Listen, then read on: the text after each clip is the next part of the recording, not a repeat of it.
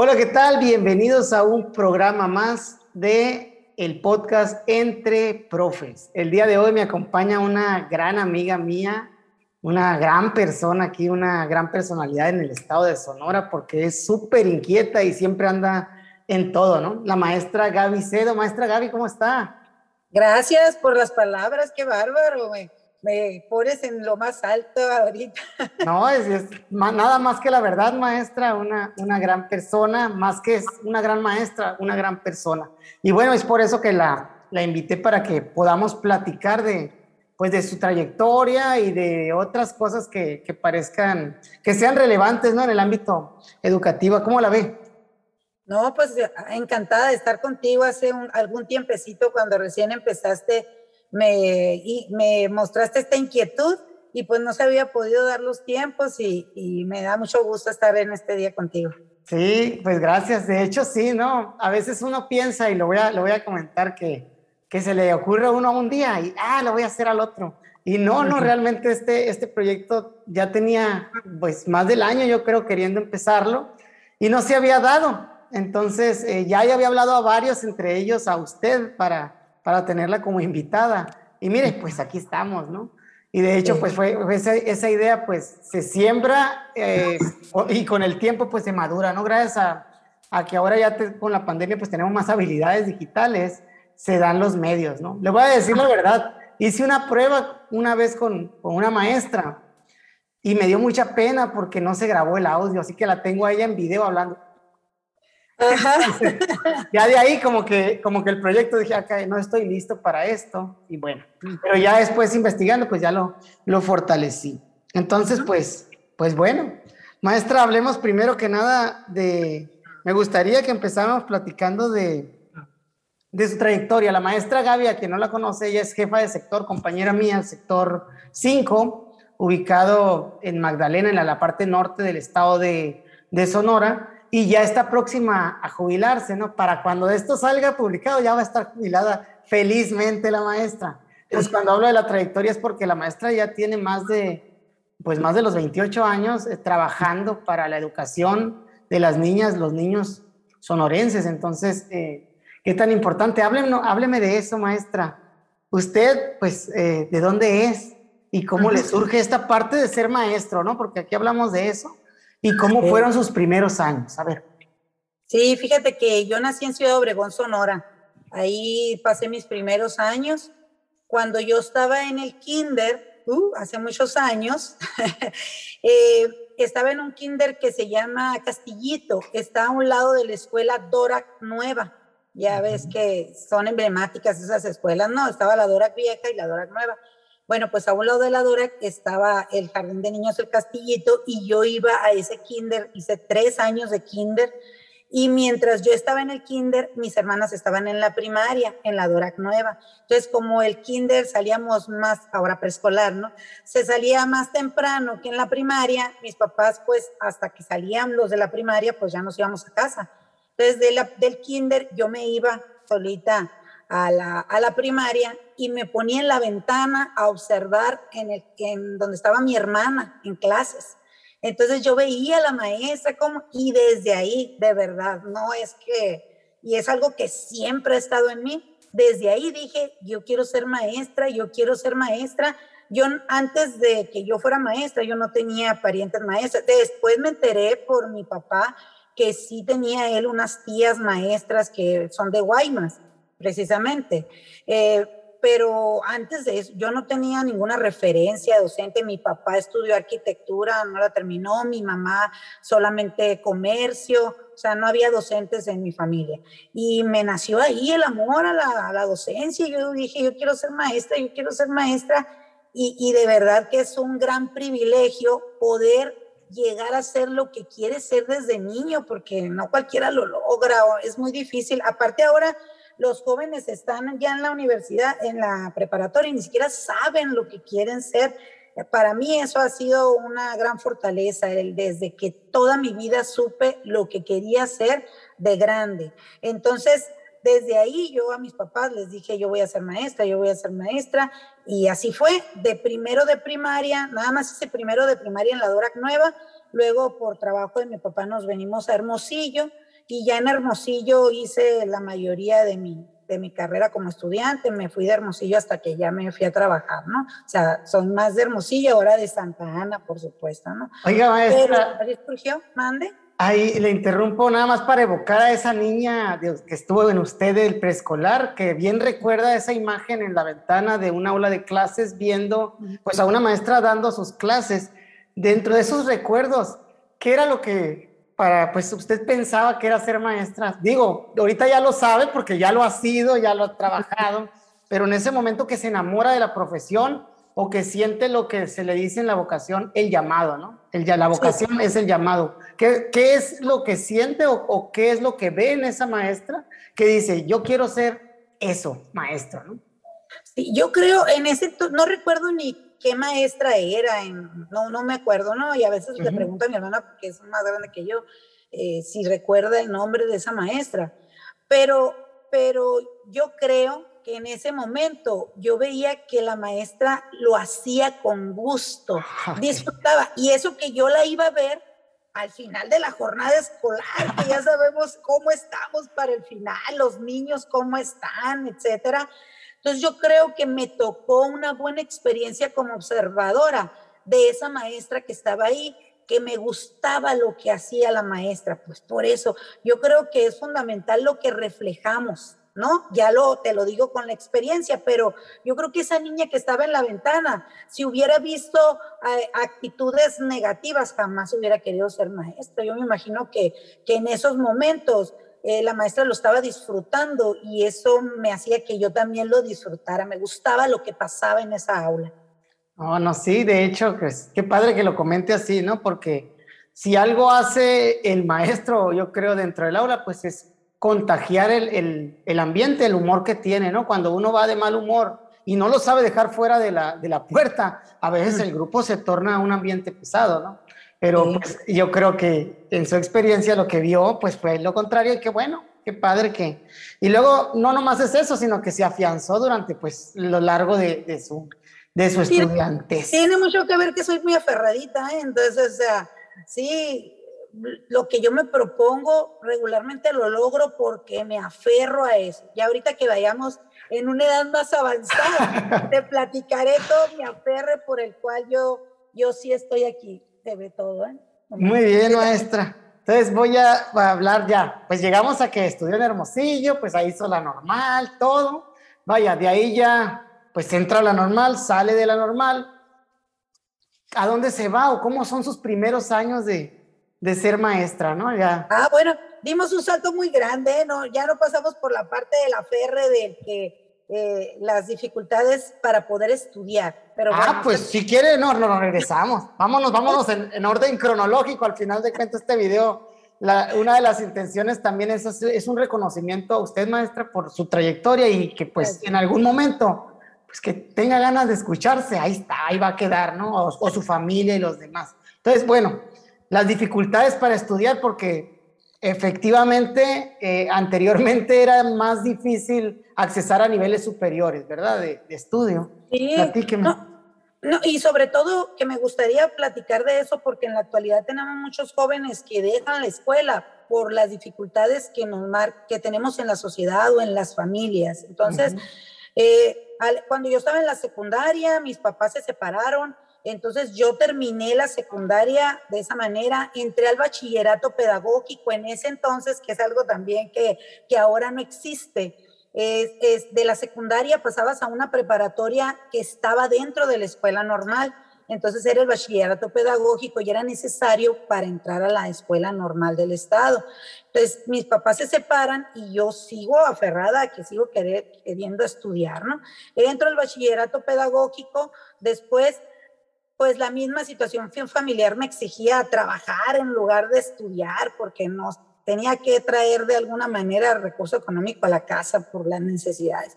Y no que el magisterio pues no paga, salte, salte, no. Yo me aferré y me quedé en la carrera a pesar de todo. Se necesita como mucha terquedad. Yo sé que es difícil y yo entiendo a los jóvenes estudiantes de educación ahorita cuando dicen, no, pues ya no me voy a salir porque tengo que trabajar.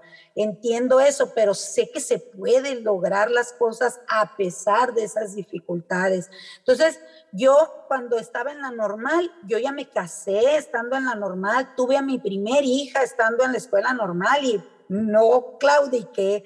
Ya cada vez era más difícil, ¿eh? cada vez era más difícil porque yo tenía a mi niña recién nacidita y estaba en los últimos años de la escuela normal y pues sí me podía un poco dejarla para irme a la escuela, pero gracias a eso tuve el apoyo de mi esposo, que siempre me apoyó para que yo siguiera estudiando, y eso es algo que yo valoro muchísimo. En primer lugar, a lo mejor porque pensó que aunque no quisiera, yo iba a seguir. Entonces, entonces él siempre me apoyó y eso me hizo terminar la carrera. Algo que quiero comentar aquí también, que fue algo atípico, es que antes, cuando entrabas a estudiar a la Escuela Normal del Estado, cuando la admisión se sujetaba al número de plazas que iban a estar disponibles cuando tú salieras, porque el sistema era diferente y entonces salir de la escuela normal te aseguraba una plaza docente. Entonces, eso es algo diferente que quizá algunos de los maestros actuales no conocen. Entonces, cuando nosotros entramos, el grupo anterior de nosotros, dos anteriores, nos iba a formar grupo en la escuela normal porque no iba a haber necesidad de docentes cuando ellos salieran. Total que ese grupo se aferró y lo admitieron. Pues tan mal estaba la planeación que a mí me tocó estudiar el último año de la normal del Estado, lo estudié trabajando. O sea, yo salí de la escuela normal en el 93, pero empecé a trabajar en el 92. Mi, ahorita, por ejemplo, si yo hubiera terminado la normal como debe de ser, no tendría los años para jubilarme, me faltaría un año. Entonces, esas inconsistencias pues hizo que nos fuéramos a trabajar antes. Me ponían, nos ponían así en el, en un pizarrón la cantidad de plazas que existían para que uno eligiera, fíjate la diferencia que existe ahora tan grande, ¿no?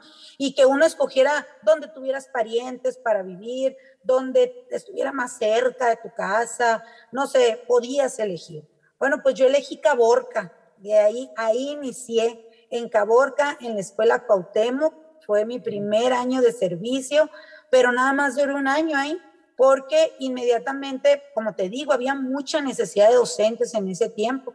Yo pedí mi cambio Hermosillo y a la escuela que pedí estaba cerquita de mi casa y era una escuela que de seis grupos al siguiente año fue de doce. Entonces había, y de los seis que había al principio, tres se habían cambiado, entonces había nueve vacantes en las que yo llegué y elegí lo que quise elegir, ¿no? Hasta el grado yo creo que eligió, Hasta el grado. Cuando yo llegué a Caborca, llegué con el maestro Rigoberto Rivera Márquez. Saludos. Juntos, llegamos y había primer año y quinto grado desocupados. Y Rigo dijo, yo quiero primero. Y dije yo, yo quiero quinto, porque como que da cosita o da un poco de temor los niños pequeños cuando uno va recién saliendo de la normal, pues a él no le pasó eso, él lo quiso y adelante. Y cuando me vengo a Hermosillo, a la escuela Bonfil Viveros, en la colonia Nuevo Hermosillo, elijo quinto, porque ya estaba en mi zona de confort, acaba de venir de quinto y estaban todos los grados desocupados, pues elegí quinto. Ahí, como compañero mío, estuvo el maestro Raimundo Lagarda Borbón, quien es el secretario del Bien, Salud. Él era el maestro del otro quinto grado. Tuvimos los dos en quinto. Y ahí me quedé por muchos años en quinto, en quinto, en quinto. Un año tuve sexto grado y ya después de ese sexto grado me cambié eh, ya mi esposo trabajaba aquí en Santana y me vine para acá, para Santana. Ya llegamos al ámbito del empezamos. Ahí, ¿qué me estabas preguntando? No, maestra, pues voy a hacer algunos comentarios ahorita que menciona cosas claves como, como el aferrarse para lograr lo que quieres. en su caso, a pesar de las dificultades que pueda tener, sabemos que pues de una u otra manera algunos, todos tenemos dificultades, unas son más grandes que otras, pero lo que sí es clave para lograr, pues yo, yo diría que son dos cosas, ¿no? Uno sería la constancia, o sea, que estés ahí, siempre ahí, siempre ahí.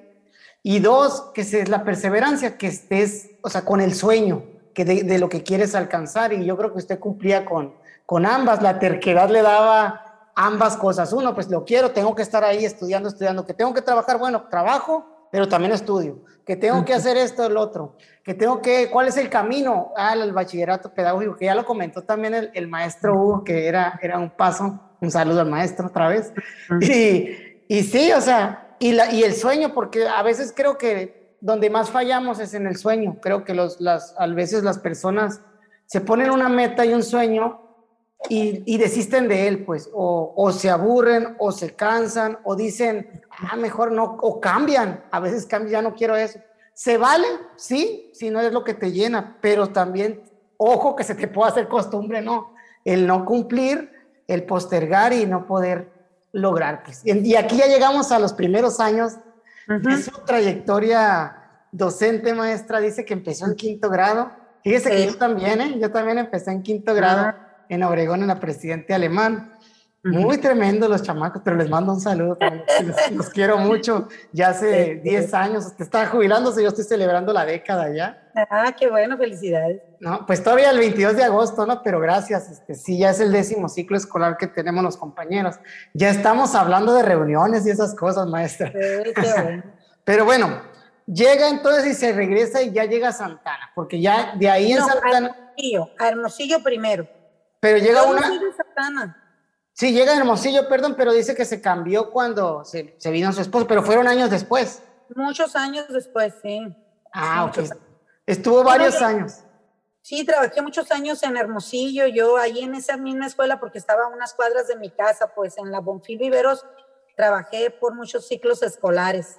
Y le tocó, pues yo creo que dar todos los grados, ¿no? En... No, te digo que me quedé en quinto, quinto, quinto, quinto, quinto, y ya en el último año, antes de venirme a Santana, estuve con sexto, siempre estuve con niños grandes. Te digo, entra uno en una zona de confort y ya no se quiere salir de ahí. Le digo que usted es Team Manuel entonces, porque Manuel es de los grados superiores de quinto y sexto. Yo, yo soy Team primero, segundo, no, a mí me gusta más primero y segundo. Pero pues... Y también experimenté con segundo, pero ya cuando llegué a Santana pero ahí en Hermosillo, puro quinto y sexto, puro quinto y sexto. ¿No? Y, y a veces a ver, tenemos un episodio, Manuel y yo, donde hablamos de eh, si es mejor profesionalizarse en un grado o diversificarlo. Y es pues como un debate, depende del tipo de personalidad o de, la, del de cada quien, ¿no? Está bien ambas al final de, de cuentas. Bueno, entonces, maestra, ya llegamos a eso, ¿no? De docente estuvo cuánto tiempo, maestra, trabajando? Estuve desde el 92 que, que, que egresé hasta el 2000, 2004, 2005 yo creo. No recuerdo bien, fíjate, cada vez saco cuentas siempre cuántos fueron y luego se me vuelven a perder. son como 12 años más o menos. 6 o 7, sí, más o menos. Aproximadamente. Sí, más o menos. Y, y de, el Hermosillo de docente fueron como 6, 7 y luego se vino a, a Santana. Me vine a Santana y cuando llegué a Santana me dieron segundo. Ok, ahí ya llegó nada más y había uno y sí, eso pasa cuando, pues siempre es así, ¿no? Cuando uno llega nuevo, regularmente te toca lo que te dejen ahí, ¿no? Bueno, entonces maestra, ahí hace su vida en Santana, ¿no? En Santana ya sigue haciendo su carrera docente o vuelve a hacer otro movimiento. Bueno, se viene a Peñasco, ¿verdad? Todavía no, cuando gano la dirección, porque en, en, aquí en Santa Ana estuve como docente en una escuela, me dieron segundo el primer año y al siguiente año me cambiaron a quinto, por mis, porque eran mis preferencias, hubo la oportunidad, yo tenía más habilidades con los niños grandes. Yo me asusté cuando llegué con los pequeños, pero me di cuenta que era hermosísimo trabajar con los pequeñitos. ¿Sabes qué pasa? Es que por mi personalidad asusto. Entonces se me figuraba que a los niños pequeños de segundo les iba a dar miedo estar conmigo, por eso siempre fue así. Pero no, o sea, súper, me encariñé muchísimo con los niños. Al siguiente año estuve en quinto y después los tuve ellos mismos en quinto grado. Entonces, pues para mí, y, el tener alumnos de quinto grado me ha permitido tener docentes ahorita que fueron mis alumnos y que ya son maestros desde hace mucho tiempo, porque los agarré grandes en la primaria, pues eso, eso es muy bueno también.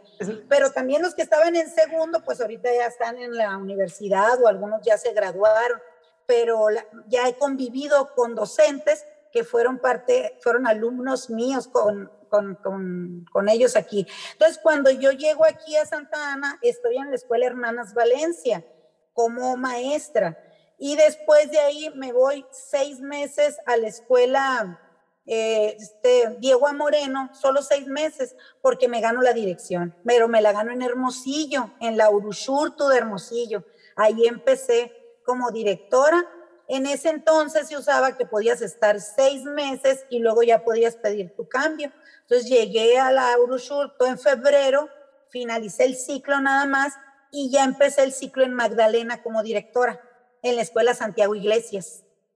Ok, sí, sí, entonces ese es un, pero fue un pequeño movimiento, prácticamente fue a, a, tocar la base y estarse y regresarse, que era lo, lo, usual en aquel entonces, no como ahora que los procesos son de vete y luego hasta dos años ahora, ¿no? Porque ah, sí, pues sí. Todavía dos años para los cambios, es algo, pues es algo distinto. Ahorita qué curioso que toque eso de los, de los alumnos, maestra, de la parte pues de que ya están, ya son muchos profesionistas.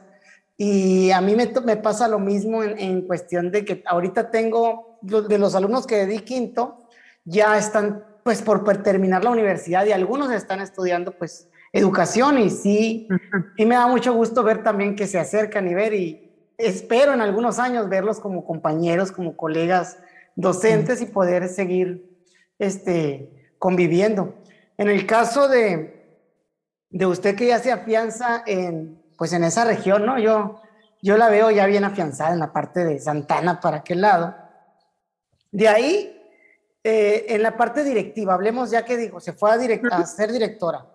¿Qué me puede decir que fue lo más complicado que le tocó oh, vivir en, pues en términos del trabajo, ¿no?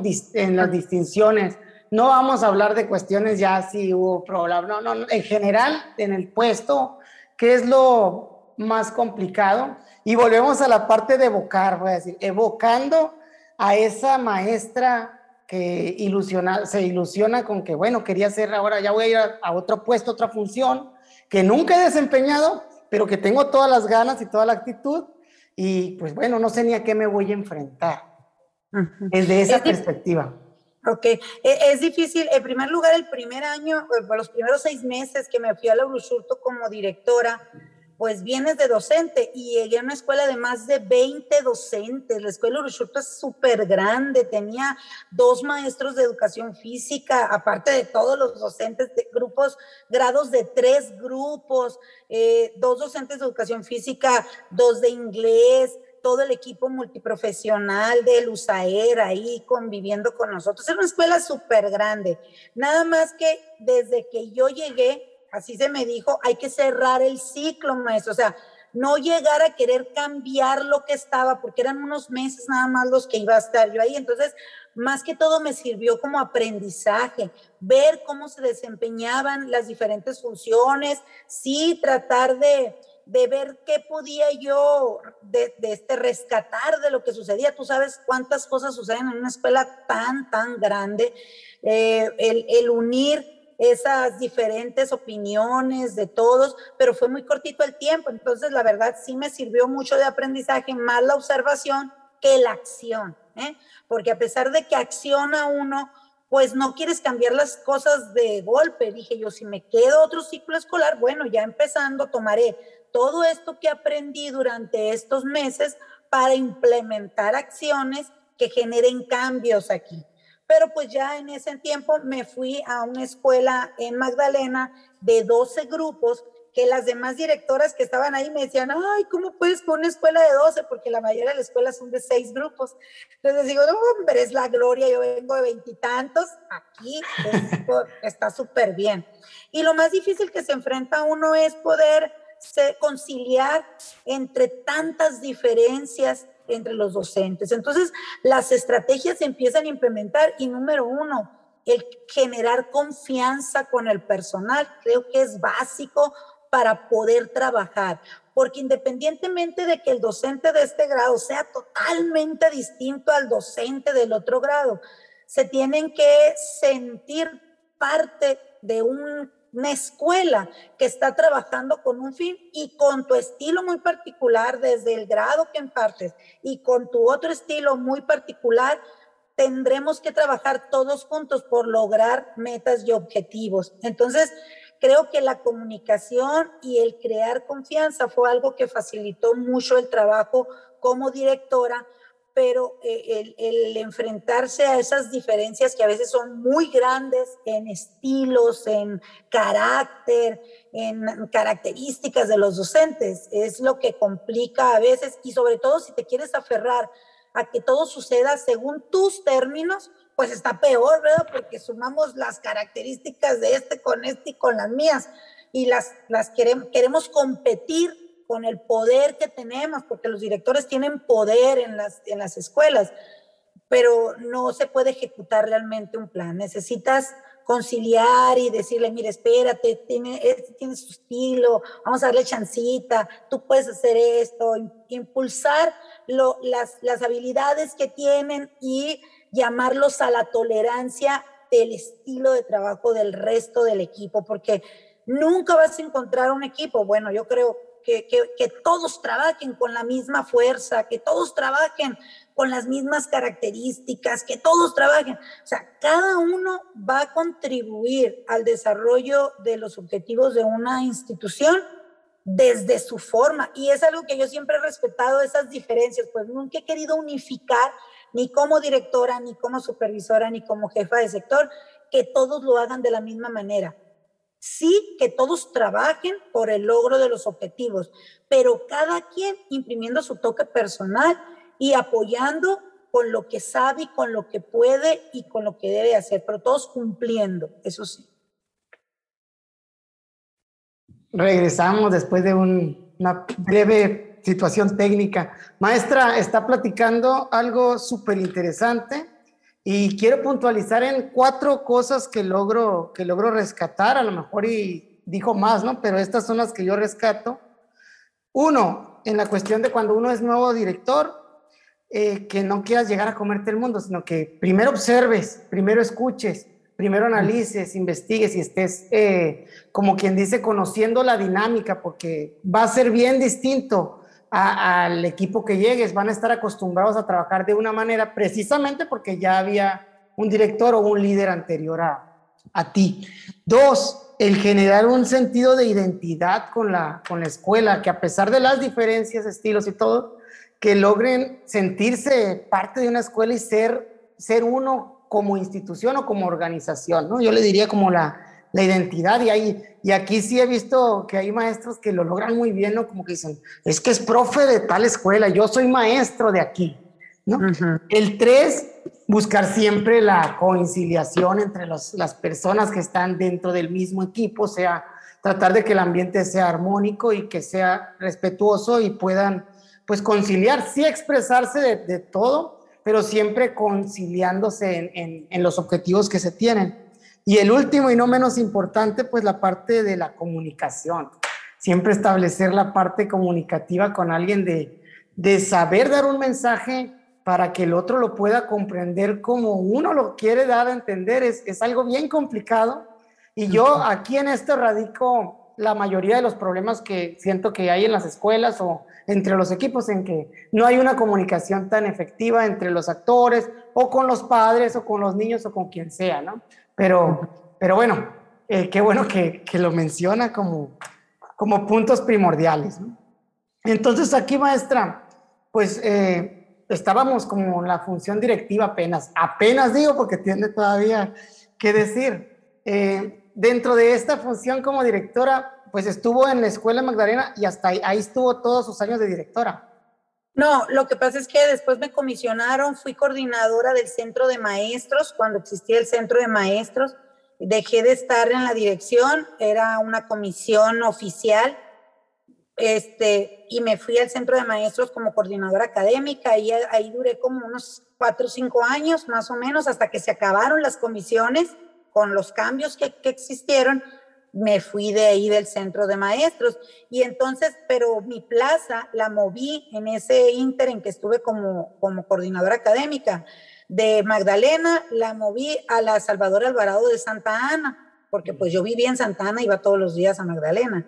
Y, y, no, no, no toqué piso porque estaba comisionada. Y de ahí la cambié a la Hermanas Valencia, que fue donde empecé como docente en Santa Ana y cambié la dirección para allá. Y cuando se acabaron las comisiones, volví a la, a la dirección en, en Santa Ana de enero. Nada más llegué para cerrar el ciclo y me fui antes porque gané la supervisión. Ok, pero antes... Gané la supervisión, pero terminé el ciclo porque en ese entonces ya empezábamos la supervisión en agosto y ya empecé en Peñasco. Ok, antes de llegar ahí, porque ya este, toca un tema muy importante que lo traigo también aquí, que es la parte de la formación docente. Entonces aquí ya veo que desde hace muchos años que usted está aportando pues eh, sus saberes y, y, la parte metodológica o le gusta mucho la parte académica, pues la parte eh, pedagógica de, de, nuestras funciones. Y usted trabajó o estuvo comisionada, como dicen, en un centro de maestros. Regularmente, pues era por ahí donde estaba bajando todas las capacitaciones de la, de la Secretaría. Entonces, hábleme de eso. ¿Qué, ¿Cómo es o qué es, qué es la formación docente desde el capacitar a los maestros? Porque pues en nuestro gremio se da mucho que maestros capacitan a maestros. Entonces, eh, ¿Qué se siente? ¿Qué tan difícil? ¿Qué tan padre? Platíqueme, maestra, sus experiencias. Pues eso empieza desde que uno se capacita, ¿no? Porque uno tiene que seguir en constante preparación, pero a veces también no solo la, la, preparación general, sino la capacitación específica de los cursos. Antes de estar en el centro de maestros, desde que yo estaba en Hermosillo como docente, este, trabajaba con docentes en el centro de maestros de Hermosillo desde el primer curso que surgió, que era de matemáticas, que, surgió en ese entonces, eh, yo participé como formadora. Después en PACAEP también, que fue el programa de actividades culturales, y eso fue desde que yo era maestra. En esas formaciones, pues lo padre es en sí la formación, ¿no? Que va uno y se va a diferentes lugares a tomar las capacitaciones en primer lugar. Eso a mí siempre me encantó. De ahí tengo muchas anécdotas y una de ellas fue que en una ocasión que había hasta una alberca, estuve a punto de ahogarme en la alberca, en, en una, en el, en el novillo, en el novillo, me estuve a punto de dejarme el maestro Abel Encinas, que ahorita está en la Ciudad de México y le mando un gran saludo también. Él me salvó, la verdad. Fue en una capacitación para de PACAE para luego nosotros dárselo a los, docentes. Uno sacrifica veranos, sacrifica tardes, sacrifica fines de semana, porque en la capacitación de docentes, así como la manejamos en la Secretaría de Educación, no hay remuneración económica, o sea, es por amor al arte que uno le entra y más que todo es por, e, por esa interacción que uno puede tener y que se enriquece mucho con tanto con los formadores, con los docentes que toman los cursos. Entonces, eso fue mi inicio como formadora. Y de ahí, pues ya dentro de los centros de maestros, en los diferentes cursos que se, que se ofertaban, pues me han llamado, principalmente en las actividades culturales, siempre ha sido porque yo aparte de la docencia estudié danza folclórica y estudié música, soy licenciada en pedagogía musical también. Entonces, en el ámbito de las artes siempre me han llamado para dar cursos también, pero como me gusta lo académico en general y, pues he estudiado otras cosas también. Yo creo que como estudiante tengo también los mismos 28 años o más, de carrera estudiando, ¿no? Porque también soy licenciada en contador público. Así es, lo que iba, lo iba a mencionar también, hasta hace poco que es contadora también. Sí, y cuando estudié la pedagogía musical, este, estudié también licenciatura en producción musical, estudié las dos carreras a la vez porque estuve de beca comisión y pues dije, tengo el tiempo todo para eso, entonces ¿cómo lo voy a desperdiciar? Pero bueno, o sea, siempre me ha gustado la capacitación pero sobre todo que me gusta que los docentes reciban la información de la mejor manera, pues.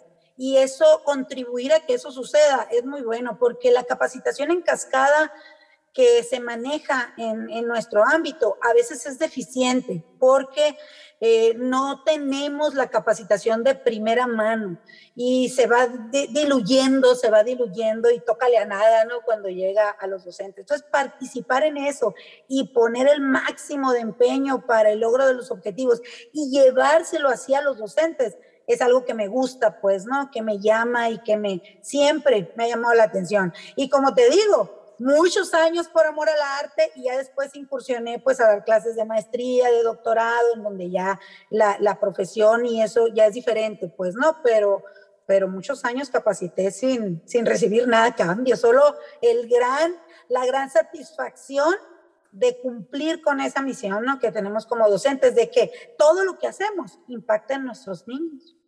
Sí, de hecho sí, es, es pues parece que no se ve tan así, ¿no? No están acostumbrados a verlo así, pero cuando uno capacita maestros, en realidad estás llegando hasta los niños. Si esos maestros cambian un poquito su metodología, la mejoran o se fortalecen, estás llevando mejores aulas. Y aquí toca un tema que la verdad a mí también me, fascina, que es como que el aprender y el enseñar. Para mí, y, y lo veo en sus palabras, de estos dos conceptos, tanto para el maestro como para el estudiante, yo creo que el, más importante es el aprender, el aprendizaje, el siempre estarse actualizando. Eso te va a dejar más el que tú estés siempre con tu mente abierta recibiendo a que tus clases sean mejor, mejor implementadas. Y usted lo ha desempeñado pues desde, desde que salió. Como dice, hasta la fecha sigue aprendiendo y sigue ahí incursionando, estudiando en nuevas, en nuevas áreas de, de esto, ¿no? Entonces, qué, qué curioso, maestro, que, que sea así. Entonces, siguiendo con esto, maestra, entonces, eh, llegamos a la parte de formación docente, ha dado miles de capacitaciones o millones de capacitaciones, a decir. entonces, pero de, los, de las que ha dado, ¿hacia qué áreas les gusta más? Ya mencionó, pues si es académico, doy académico, porque es multifacética, ¿no?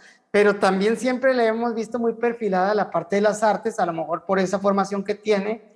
¿O qué le gusta más? Pues platíqueme. Fíjate que cuando yo empecé, no te había comentado, pero cuando yo iba a estudiar para maestra, yo quería estudiar educación especial. Ese era lo que yo quería, fíjate. Pero el año que yo iba a entrar a la escuela normal, no se abrió grupo en Obregón en, en la escuela de educación especial y entré a, esta, educación primaria. Al siguiente año ya se abrió, pero a mí también, yo soy como muy apasionada en lo que hago. Entonces yo empecé a estudiar educación primaria y pues me gustó mucho y ahí me quedé, ¿no?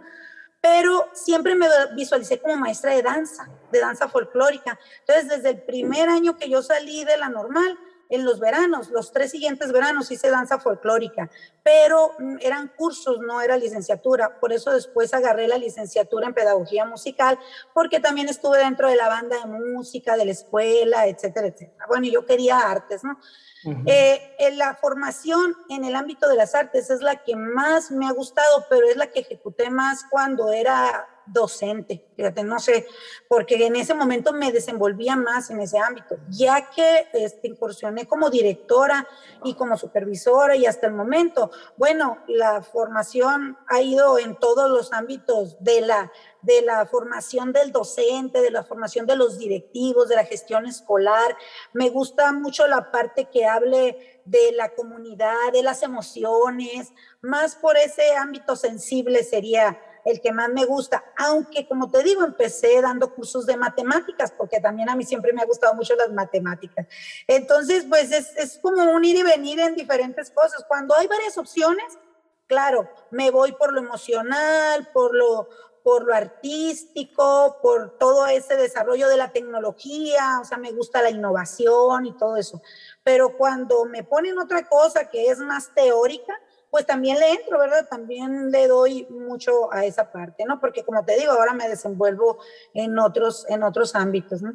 Y eso la ha caracterizado, maestra. Como le digo, también es una forma como que de, afrontar la vida, yo creo, de afrontar lo, lo, que a uno le va tocando. Pues son como de, pues órale, le entramos, ¿no? Y con todas las ganas y con toda la actitud, siempre con una sonrisa y entrando a eso, ¿no? Yo, yo al menos así lo recuerdo con esa, con esa caracterización. Obviamente por eso la pregunta es, pues si tiene que elegir, porque también siempre hay afinidades, ¿no? Y yo la veo mucho con la parte este, musical.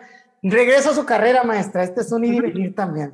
Regreso a su carrera de maestra, em, nos quedamos en que se gana la supervisión. Platíqueme ahí, pues ya se va a ir hasta agosto, ¿a dónde se va y cómo se va? Pues fíjate que fue la última supervisión, esas también son cosas que me, me gustan porque fue la última supervisión que se entregó por escalafón, la mía. O sea, antes los que no saben esto, pues ahora hay una evaluación para llegar a hacer, a tomar un ascenso, pero antes era por escalafón, tu, historial de, de, todo lo que habías hecho, bueno, se proyectaba en puntos y esos puntos te daban un puesto. Y fue la última supervisión que me gané eh, por, por el escalafón y fue eh, en Puerto Peñasco en la zona 38 de Puerto Peñasco. 18, maestra, 18. 18, 18, perdón, 18 de Puerto Peñasco. Y estuve solamente un ciclo escolar. Estuve, eh, porque en ese lapso de tiempo se lanzó la convocatoria para las jefaturas de sector y no cumplía ni un año yo, porque en enero, febrero ya se lanzó la convocatoria y yo me inscribí y ahí fue donde te conocí, cuando llegamos a ese proceso que cuando llegué a ese proceso me decían, usted no puede participar porque no tiene un año como supervisora. Y lo que yo le dije a la muchacha que estaba ahí, le dije, dime dónde dice eso. Ahí dice tantos años como docente. Y yo ya tengo muchos más, le dije, de los que dicen ahí. La persona que me recibió, de hecho, se tuvo que trasladar a, a, a preguntarle a su superior y le dijo, claro, le tienes que recibir a la maestra. Bueno, pues solamente duré un año como supervisora. Había una sola jefatura de sector en el estado y participé para, para por ella y me la gané en, en la sierra. Sí, sí, bueno, maestra, aquí tocó dos cosas que quiero platicar, ¿eh? son dos cosas este, importantes eh, del, pues menciona lo del escalafón, ¿no? Ya pues algunos eh, lo conocíamos, ahí hay un capítulo también, un comercial, échense el capítulo sobre las promociones de, docentes con Manuel, ahí hablamos de, de, cuáles eran los puntos y demás, de cómo, cómo funcionaba. Entonces llega esta parte de, de llegar, o sea que usted le dieron, la pregunta es esa, la última supervisión de escalafón se la dieron a usted. O sea, la última, o sea, ya era la, la que quedaba, y usted era la de la lista que estaba ahí, pues. La que seguía. La, que tomó, ok. Sí, porque, eh, y ya de ahí, pues ya se va a Puerto Peñasco, trabaja un año, porque sí recuerdo que precisamente en ese año eh, también la, la, mueve, la mueve en cuestión de, porque no la trabaja, pero la mueve para altar, según recuerdo, ¿no? No. no. teníamos la intención de que al siguiente año se moviera para altar porque yo vivía en Santa Ana. De hecho, eh, no estaba ahí la, supervisión, primero estaba en la jefatura, que es la que en donde estás tú ahorita, ¿no? Ajá. Yo, yo quería, lo que queríamos mover para altar era la jefatura cuando yo la ganara, pues, ¿me entiendes? Porque también ah. estaba el vacante. O sea, cuando yo, yo me fui a la supervisión, había una sola jefatura disponible. Yo, había, yo había pedido mi cambio altar, mi cambio altar como supervisora, ya lo había metido, pues, pues uno no sabe cómo le va a ir. Bueno, ahí le digo entonces, porque pensé que no, que pensó que no, no lo sabía, pero su cambio en nombre, en movimiento, sí se dio, porque me ah. tocó que cubrieran la, a mí me tocó que la cubrieran la supervisión con, con, su nombre como cambio. Ya ve que antes no, no salían tan rápido y quedaban los movimientos en cambio. Entonces, ah, usted, metió el cambio y sí, se lo dieron, pero no lo trabajó. No, no, no, porque me gané la jefatura luego, luego, pues. Y ahí entramos a esa parte donde, donde yo la conozco también, maestra. Mira, qué bueno que saque el proceso de cómo fue también, porque a veces Manuel y yo lo platicamos aquí, decimos y pues platicamos nuestro sentir, ¿no? De cómo fue ese, vivir ese proceso en, las primeras, en las primeras convocatorias del servicio profesional docente en ese entonces. Y bueno, aquí también, o sea, le pasa a todos, ¿no? en el caso de usted, eh, tenía un año y también pudieron, o sea, también le querían como que cuartar, digamos. Me la impugnaron, de hecho. Sí, y hasta demandas, ¿no? Y eso, pero, pero bueno, ya son otros procesos que, que también la gente lo vive porque también trae un sentir, supongo, ¿no? Pero bueno, uno no puede cargar con, lo, con los pesares de otras personas. Entonces, eh, voy ahí, yo me acuerdo muy bien de cuando nos conocimos, maestra, y ahí ya llegamos como dentro de esta trayectoria de su vida, llegamos al punto donde nos encontramos, voy a decir, eh, que fue cuando ya era la asignación, en ese proceso de asignación, no sé si usted recuerda, yo la vi muy mal en, la cuestión de que, pues era una sola jefatura, usted era la número uno de la prelación, y fue la última que se la dieron, empezaron asignando maestros, y luego directores y luego supervisores. Entonces era un mundo de gente los que estábamos. Si no mal recuerdo, era en, el Hotel Colonial. Sí, en el Colonial. Y recuerdo bien que, pues, eh, ahí ya, ya supe yo quién, pues, quién era usted, ¿no? Y, y, y, nunca se me olvida que fue muy buena vibra lo que, lo que vino a, a dejarme al momento de hablar, ¿no? Porque uno de los miedos que teníamos nosotros, los, bueno, digo nosotros, pero en ese entonces era yo solo. O. Digo, nosotros por representar un grupo, pero en realidad era yo solo. Yo estaba ahí solo. Había eh, seis supervisiones que se iban a entregar y la jefatura y estaba usted nada más citada, ¿no? Porque pues el número dos era, Manuel, pero ahí no citaron a nadie porque pues ya, ya sabíamos que le iba a agarrar. Y recuerdo que, que con su personalidad y todo, usted me dijo así, hasta tengo un capítulo donde le invito ahí con su voz rasposita y qué buena onda, morro, y que no sé qué, qué me dijo porque me la había ganado, ¿no? Supongo yo que también usted empatizaba por lo que vivió en el proceso, ¿no? Entonces... Te felicité, yo recuerdo mucho que te felicité por haber entrado a la convocatoria, por, por no, no estar en un cuadro, no estar en, en la caja, pues, ¿no? Y ver así y, ver más para allá como, como veía yo en ese momento también. Sí, y ese también, qué bueno que lo mencionas, sí, a veces vivimos en, en que las cosas son de una manera, porque han sido siempre de una manera, y no necesariamente significa que, que así sean, principalmente en este tipo de cosas que, que, eran como reglamentaciones, convocatorias, y estábamos generando, o había un cambio, había un switch, había un antes y un después, ¿no? Y, pero también se aplica a las cosas de la vida, de que a veces no nos salimos de la caja, del cuadrito de pensamiento, y por eso el problema se nos hace un mundo y nos ahogamos en un vaso de agua. Entonces ahí a veces hay que sacar, o sea, la cabeza, y a veces en ese sacar se ve uno como loco, como diferente y eso. Sí. Pero no importa, no debe de importar siempre y cuando vaya con tus valores, principios, pues darle adelante, ¿no? En este caso yo he visto que su crecimiento de ahí, de, de haber llegado a, la jefatura, y aquí quiero reconocer y también eh, hablar de esto, ya que llega la jefatura, pues llega por la puerta, le decimos nosotros, que es la jefatura 6, que es la de la sierra, y por ahí entramos todos hasta ahorita. Y yo me acuerdo de, de, las estrategias que empieza a implementar dentro de ellas, la visita de la jefatura de sector a las escuelas, maestra. Hábleme de esa parte, a ver. Sí, yo creo que, pues cuando empecé, lo primero que quería era reconocer todo el espacio que yo, que yo iba a ocupar, pues porque no veía yo el puesto como un puesto de oficina, más que todo era ir y estar ahí. Y desde que llegué me propuse visitar todas las escuelas, que no es fácil, de todas las escuelas que, que iban a estar en mi sector, ¿no? Y más en la sierra, pues había que subir hasta Ari, este, hasta después de Bacerac, hasta Bavispe, y luego Zaguaripa y todo, porque ahí eh, le abarcaba mucho, mucho el sector, ¿no?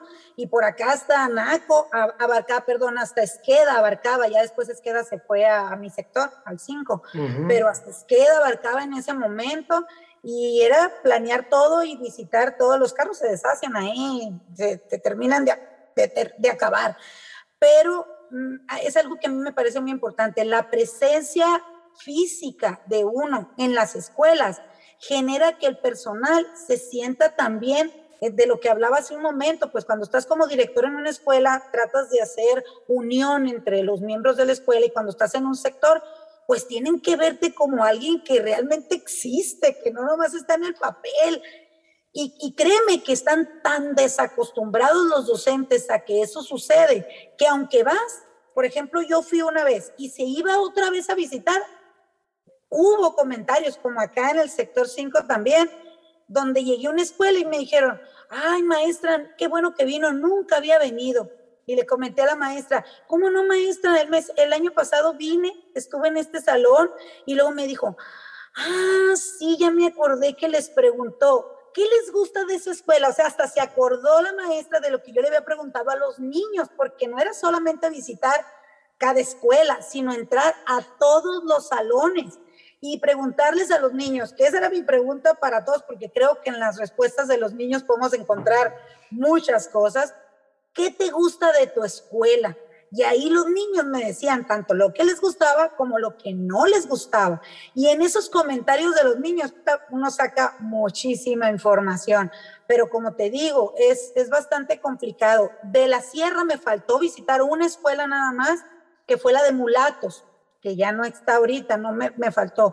Y ahorita donde estoy en el sector 5, me faltó la de la colonia Morelos. Todas las demás públicas, estoy hablando de, desgraciadamente no tuve el tiempo para visitar también todas las particulares, pero todas las públicas las visité. Y entonces a la hora que te dicen, fíjese maestra que tenemos este problema, tú lo visualizas. Es una escuela que está en Nogales, por ejemplo, en, en, en una parte donde hay puro baldío para llegar a la colonia, hay una oscuridad tremenda, o sea, no hay lámparas y cuando te dicen, es que a las seis de la tarde, a la hora que con turno vespertino, que vamos a salir, se presentan esas condiciones, tú las ves, esas condiciones, y no te estás acá y dices, no, no, no, a mí no me digan eso, no, no. No, o sea, estás consciente de lo que pasa. ¿Por qué? Porque ya fuiste ahí. Y entonces dice, ah, ok, vamos a generar una, una estrategia con el ayuntamiento para que les ayude. O sea, porque no podemos influir o tomar decisiones que no nos corresponden, como acortar el horario escolar, por ejemplo, pero sí podemos incidir en, en darle opciones a la escuela de qué pueden hacer para que mejore su situación. O que te digan, es que el salón fulanito de tal, y dice uno, ah, sí es cierto, si tuve que subir dos cerros para llegar al salón, ¿no? Ya todo eso, creo que, que aparte de la convivencia con los, con los docentes que te conozcan, eh, el, saber ubicar geográficamente las escuelas es sumamente importante. Cuando yo planeé mis visitas a Nogales, muy lindamente desde mi escritorio dije, este día voy a visitar cuatro escuelas, ¿no? Y con esa visita, como te digo, entrando a los salones, ok, nombre, primer, primera planta de salones, yo subí un cerro y agarraba otros salones y subí otro cerro y otros salones, y luego tráiganme el carro para acá porque yo ya no puedo regresar. Y de aquí decía, voy a la, voy a la mesa. Y de la mesa, como voy a hacer visitar las matutinas, ah, bueno, pues me voy a regresar a... No, no se puede cuando no ubicas todo la, la, situación. Y entonces cuando te dicen, maestro, es que está lloviendo, y verá qué difícil es, dices tú, sí, es muy difícil entrar a esa colonia y si está lloviendo no me quiero ni imaginar. O sea, todas esas cosas te hacen más sensible y más empático en cuanto a las diferentes situaciones que viven las escuelas. Eh, eh, una anécdota que te puedo contar es, en una escuela llegué y una directora me dice, maestra, déjeme tomarme una foto con usted, porque mi esposo apostó a que usted no iba a venir. Me dijo, nunca en la vida ha venido un jefe de sector a esta escuela. No, pues dijo la maestra que va a venir y maestro también él, ¿no? Era la directora y me dice, me voy a tomar una foto y se la voy a mandar a mi esposo porque me apostó a que usted no venía. Se encuentra uno con esas cosas. Creo que la función ha cambiado. Yo siempre digo, no sé si es mejor o es peor, pero es diferente. Entonces, no sé si era porque así se acostumbraba o porque no estaba presente el jefe de sector en las escuelas, pero creo que en mi experiencia ha sido muy buena. O sea, he generado o se ha generado esa confianza de que un docente directamente se puede comunicar conmigo. No necesita pasar por muchos filtros. Claro, yo respeto mucho el hecho de que el docente se comunique primero con su director si es una situación específica de la escuela. Y cuando me llaman o me preguntan, yo les digo eso, pero a veces me hablan para decirme, preguntarme algo sobre el proceso de admisión, de selección, de, cómo voy a subir, qué me pasa esta situación con un niño, o sea, cosas que uno sí les puede ayudar directamente y que no hay necesidad, que no hay necesidad de que pase por todos los filtros que pudieran pasar, ¿verdad? Eso hace que las cosas fluyan mucho más rápido. Sí, maestra, de hecho lo menciona bien, ¿no? Esta es una frase común que me ha tocado a mí también verlo de eh, nunca había venido en 15, 20 años. Este, cuando me lo han dicho, ya lo último, cuando me lo han dicho directores, eh, que son como que yo creo que ellos ya como, como institución, como líderes de institución, pues tienen como que no se les olvida tanto porque están presentes de lo que pasa en la escuela. La parte del docente a lo mejor, como dice, se le puede pasar porque se, se meten de lleno más a, la, a las clases, ¿no? Entonces, eh, yo también tuve, tengo una anécdota donde me tomé una foto con el director. Le dije, contigo me voy a tomar foto. Le dije, ¿por qué? porque tú dijiste que no había venido un jefe. Entonces aquí me voy a tomar foto para que si lo vuelves a decir o lo pones, ahí te voy, ahí te voy, ¿no? Sacar ahí el, el, el respaldo. Entonces, eh, voy a la dinámica que mencionó, maestra, de, de, hablar con los alumnos, porque son una fuente de información valiosísima, bien lo menciona, y básicamente dijo dos preguntas, ¿no? ¿Qué te gusta de tu escuela y qué no te gusta, ¿no? Esas eran las bases o había otras preguntas que hacía pues ya surgían dependiendo de lo que los niños dijeran pero así como que yo llevar un script, nada más eran esas dos preguntas y esas detonaban. Y así los niños decían, ah, pues fíjese que me gustan que eso, no me gustan los baños porque así, así. Entonces ya yo interactuaba con ellos y depende de lo que me dijeran en esto, que si era cuestiones de infraestructura o si era cuestiones del personal, eh, eso, eso era lo que yo abordaba en esos momentos. Pero básicamente las dos preguntas, ¿no? Ok, maestra, y lo menciona bien, pues, o sea, por ejemplo, de una pregunta de un niño que directamente te pueda decir que no le gusta su baño porque está sucio, ya tú, tú puedes entablar un diálogo con un director o que el director mismo también lo está escuchando y pueden trabajar con un plan de mejora eh, y de infraestructura. Si, si es por, por cuestión de infraestructura o si es de, por falta de limpieza, también trabajar con el personal. Entonces, es una estrategia súper valiosa que, que nos está regalando, le voy a decir. ¿eh? Aquí la vamos a, a, tomar. Y volviendo a la, pues a la, a la otra parte de la comunicación, ¿no? Eh, ya lo hemos visto también ahora que la función del supervisor o de la supervisión, de la jefatura, pues torna un rol social distinto, pues ya no es nada más el nivel jerárquico y la conexión con secretaría, sino que también establas como comunidad eh, con todos tus docentes. Y ahora con las redes se da, se da mucho, ¿no? Tengo también esta parte que me gusta de tener contacto, igual siempre respetando como este, la parte estructural. Obviamente si hay un problema de, para mí esa es la regla, ¿no? Y esa es la línea que pongo. Yo quiero compartirlo con usted a ver su opinión también. O sea, si es algo de un problema eh, de escuela interno, pues obviamente la, la, la, solución se tiene que hablar entre los mismos docentes, entre el mismo director, eh, con el supervisor y con los filtros que mencionamos. Pero si ya es una cuestión, a lo mejor ya de, pues de una índole, a lo mejor no sé si más personal, social, como los procesos o como una opinión, algo, no sé, algo distinto, que no inmiscuye a otros actores de la misma comunidad, pues, por ejemplo, ahorita le voy a decir, hay muchos mensajes, ya, ya va a haber pasado de la declaración patrimonial que me ha tocado responder por lo mismo y, y se vale, pues, o sea, uno está para servir, al final de cuentas uno está para servir. Entonces, eh, en esa relación maestra con, con los docentes, y hablamos de la relación de la supervisión con las escuelas y con los, con los docentes, ¿qué otra estrategia cree que veo que habla mucho de conciliación, de hablar, de comunicación? Entonces, eh, ¿qué, ¿cuál es el papel que representa? Me, me, brinqué el supervisor ahorita, pues, porque nos fuimos directo a la jefatura, ¿no?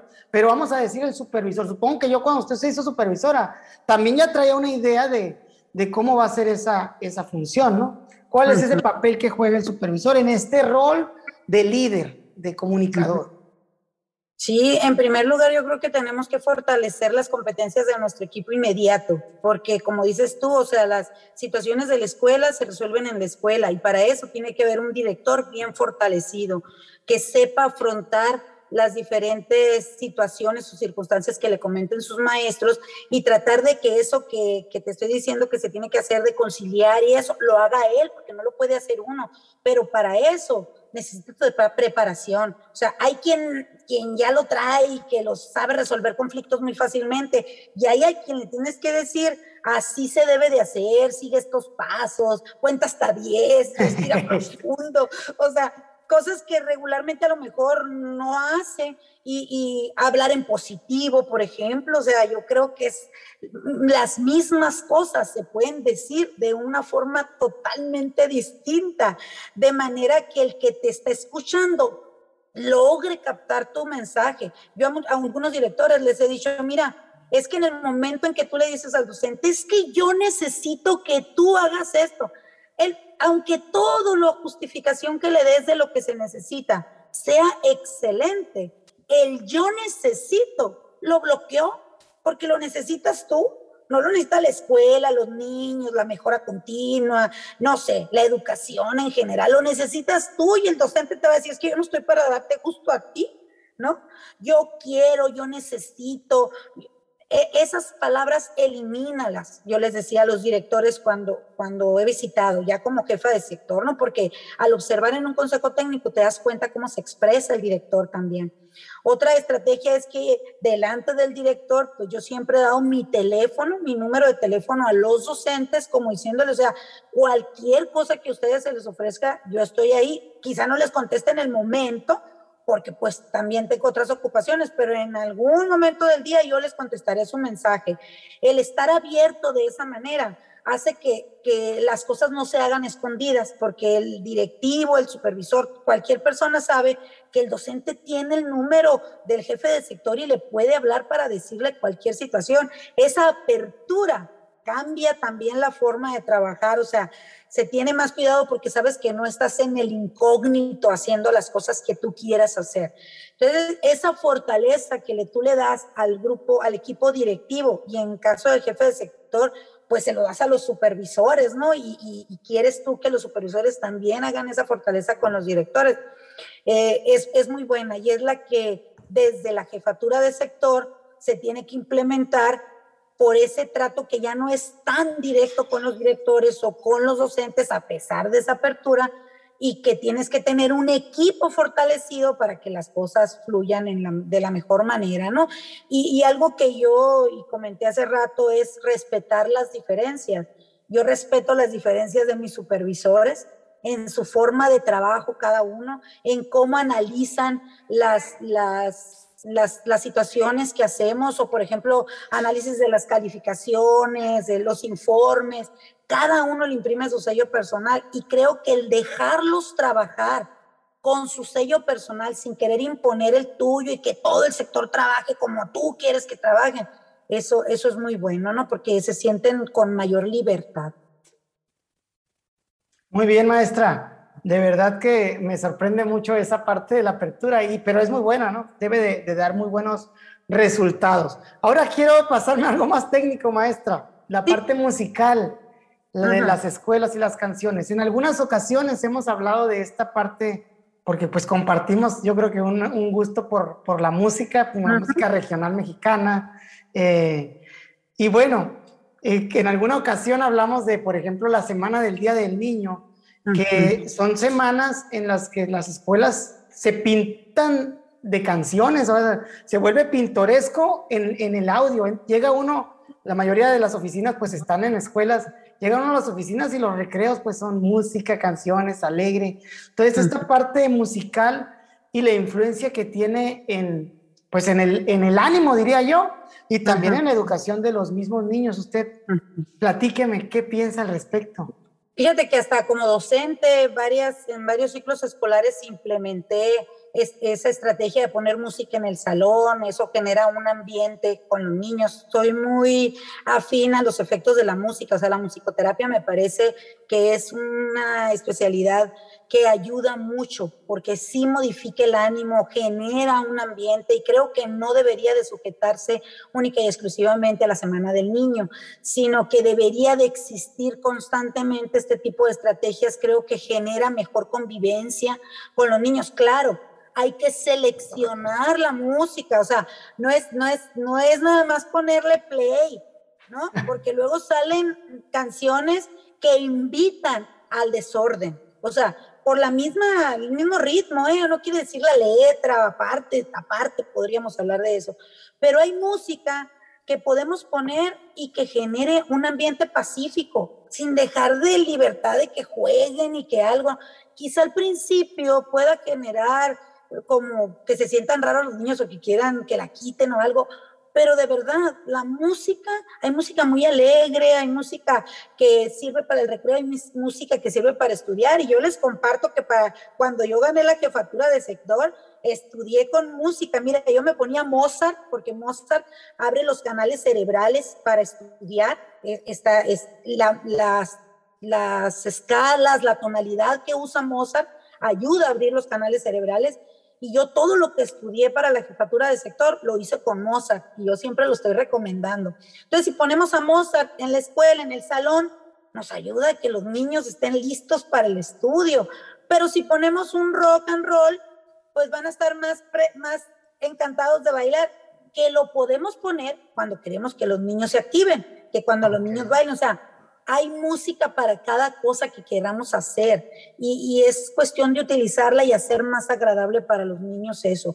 Y no usarlo para eventos, que nada más el ensayo para la presentación de, sino como una estrategia pedagógica. Creo que está muy abandonado ese, ese rubro en las escuelas y creo que es muy necesario. No es quitar el tiempo, no es sacar a los niños para ensayar eh, tal canción, es utilizarla para lograr mejores aprendizajes con nuestros alumnos. Claro, maestra. Eh, no sé dónde escuché esta frase, pero la comparto, ¿no? Es, es la de, la música es el alimento del alma. No sé de quién sea, pero siempre la, la recuerdo y digo, sí es cierto, porque eh, cuando trabajas con música con los niños, o sea, el recuerdo que queda ahí es tan profundo que puede hacer que se les olviden muchas cosas de los contenidos y con los años, pero nunca se les va a olvidar esa canción que tú cantaste con ellos. Ese, más que nada, los maestros que tocamos guitarra, creo que nos pasa que cuando la llevamos al aula, no la llevas todo el día porque no se trata de ir a cantarles a los niños nada más, sino con un sentido pedagógico, con una intención, llevas, tocas la canción y a la fecha hay los exalumnos que tienen maestro. Yo me acuerdo de la canción y lo compartía con el profe Hugo, la de el último beso, que no me le dicen así, no me dicen, me acuerdo de la de por qué se fue, por qué murió, me dice.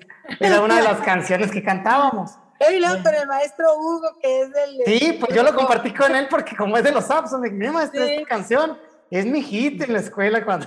O sea, eso es, mi hit. Entonces, eh, qué curioso y qué bueno que lo menciona como tal, ¿no? Porque sí es cierto que la música tiene un impacto, al menos yo también lo considero, lo pienso, directamente en el ánimo. Entonces, si tú vas a hacer Mm, ejercicio, a lo mejor quieres correr, pues bueno, pon música que te incite a eso, ¿no? Pon ahí las de Rocky Balboa, El Ojo del Tigre y las demás y te van a hacer sentir bien con energía. ¿Quieres estudiar? Bueno, el efecto Mozart, ahí está la música clásica, el Mozart, y bueno, ahí está también. Que esa como que sería como que más la intención en el aula que se busca mucho que llamar la atención o que estén atentos los niños o lo que estén escuchando, pues que les vaya generando un aprendizaje, un cambio en su, en su pensamiento. Oye, Andrés, una, una anotación nada más aquí. El docente no tiene que ser cantante para cantar. O sea, el alumno valora que cantes con él, independientemente de que tu voz sea guarrientosa, o sea, que sea ronca, que sea aguda. El niño quiere cantar contigo. O sea, ahora pues con la tecnología les ponen el video y ya los niños empiezan a cantar, pero el niño valora mucho la, interpretación del docente. El niño no va a estar, ay, qué feo canta el maestro, ay, qué feo. No, no, no, no. Me va a decir, ay, el maestro cantó, la maestra cantó conmigo. O sea, mucha gente dice, es que yo no canto, porque, no canto con los niños porque no sé cantar, no bailo con los niños porque no sé bailar, no pongo este baile porque no me lo sé. No, pues el chiste es inventar, hacer, arriesgarse, jugar con los niños, hacer todo. Yo la primera vez que canté en un, e, bueno, cantaba mucho, ¿no? Pero hasta en los eventos, imité a Ana Bárbara y mis alumnos bailaron conmigo. Allá en la Bonfil, cuando era docente. No, de hecho, maestra, lo menciona bien. Si hay un ser que no tiene prejuicios, son los niños. son los niños. Entonces, ahí pues, el maestro realmente, si puede ser libre en algún lugar, es en su aula, en la cuestión de esto, que se pueda animar a, a, limitarse de sus miedos, ¿no? Porque supongo que la gente que no eh, canta porque tiene miedo a, sentirse humillado, a, algo así. Eh, en el aula aprovecha, ¿no? Tienes un espacio donde no vas a ser juzgado y donde el niño se va a sentir bien por todo lo que tú quieras hacer extra para él, ¿no? Es que, pues qué bonito, maestra. A mí me tocó disfrazarme de Ludovico, fíjese, de hacer una obra también en eso, pero se trata de eso, pues al final de cuentas de, de... Pero, oye Andrés, ahorita que decías de que cuando estábamos en la parte de la asignación, que nos tachan de que cuando no estamos en, el, en la caja, cuadrito. un poco locos, es cierto, o sea, es, esa es la característica. A mí, por ejemplo, siempre, pues yo sé que estoy un poco loca porque me atrevo, porque me atrevo, mira, o sea, me atrevo a hacer cosas que otros no hacen. No le tengo miedo a que se burlen de mí, no le tengo miedo al ridículo, no me importa, pues, ¿no? A veces me da cosita, pero me la aguanto porque... Pero no, en una ocasión estaba dando clases como maestra de grupo y empezó a llover y pues en Sonora hace mucho calor y empezó a llover, los niños no me ponían atención para nada y estaban volteando a la ventana, lo que yo hice fue salirme y me empecé a mojar y de ahí les empecé a platicar del ciclo del agua, ¿no? Pues mira, ahorita que está lloviendo, esto pasa y todo, yo mira, mojándome, ¿qué crees que pensaron el resto de los maestros que estaban en su salón? lógicamente que estaba loca yo. Pues sí, es cierto, o sea, yo creo que todos los maestros deberíamos, si no es que antes decíamos de, de músico, poeta y loco, todos tenemos un poco. El maestro tiene que hacer circo, maroma y teatro, son frases que siempre han estado en mí, sea porque las ejecuto muy, muy seguido. Pero es eso, pues, que a veces como docentes, a lo mejor como persona, así soy yo, ¿verdad? Pero como docentes siempre tenemos que atrevernos y más si eso motiva a los niños, pues es nuestra función, pues no, o sea, hacer las cosas para que los niños quieran estar en la escuela, quieran ir, quieran estudiar, quieran salir adelante y ya si aparte de tu locura te, te escuchan, ¿no? Pues es, es, un logro más grande todavía. Sí, maestra, lo dice bien. Yo también me identifico con esa parte, ¿no? De, de, de tener este, una manera propia, una identidad propia, una manera de ver una cosmovisión que, que, te, que se dicte por tus ideales y tus cosas y no tanto por lo de la caja, que yo lo, lo clasificaría como lo que se piensa que es normal, pero nadie somos, en realidad nadie somos normales. como dijo usted, todos tenemos algo de, de locura dentro de nosotros y, y, también sueños y cosas que a veces los limitamos por esa cajita y eso debe de estar, debe de ser muy, muy malo, ¿no? Y aquí citaré a Arjona donde dice que la manera más cuerda de vivir este mundo es estando locos. Pues con esto, bueno, falta un último tema, maestra, ya para terminar, porque pues ya llevamos algo platicando. Sí. Es sobre los ciclos, sobre la jubilación y sobre los proyectos. Porque usted siempre ha sido una maestra, pues que ya lo ha mencionado dentro del mismo magisterio, pues eh, dentro de su aprendizaje, cada uno de esos aprendizajes o esas cosas que quiso hacer, al final eran unos eran, fueron proyectos que usted se planteó.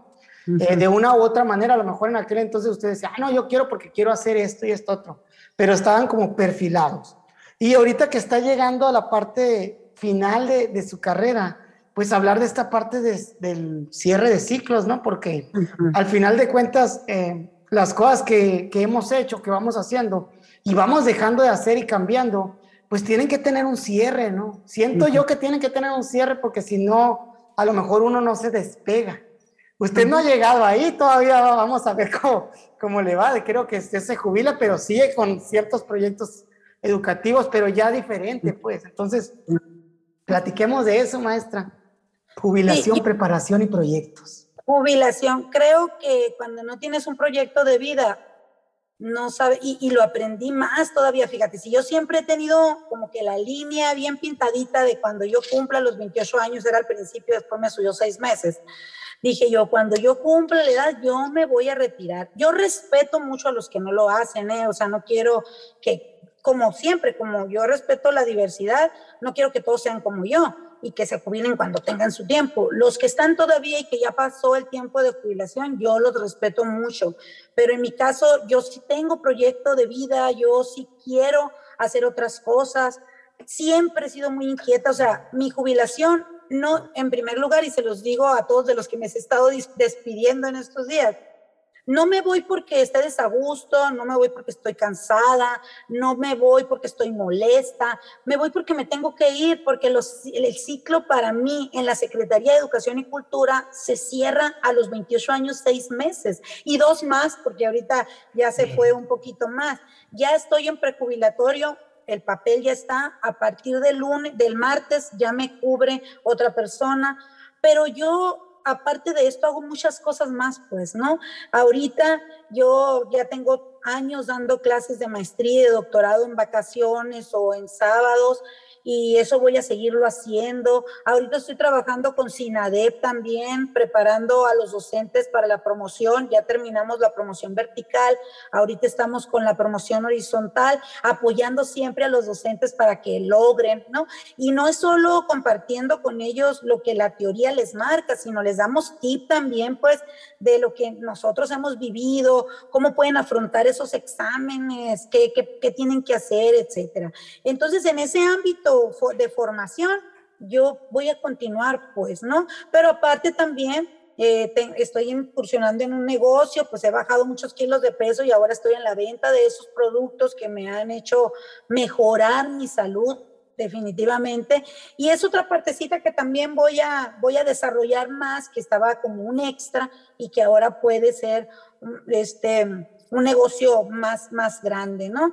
Eh, eh, esta parte de la pandemia también ha contribuido a que tome decisiones diferentes también. Creo que el trabajo ayuda bastante a salir de todas esas tristezas que hemos vivido, esas pérdidas a las que desgraciadamente en mi, en mi caso me he enfrentado y que el estar con la mente ocupada, siempre va a ser un beneficio para tu salud, un beneficio para tu mente, a estar pensando cíclicamente. La verdad, así como me ves, que yo siempre he estado tratando de sonreír, caí en un bache, en un hoyo, yo digo, un hoyo negro, oscuro, que creí que no iba a poder salir después de las pérdidas.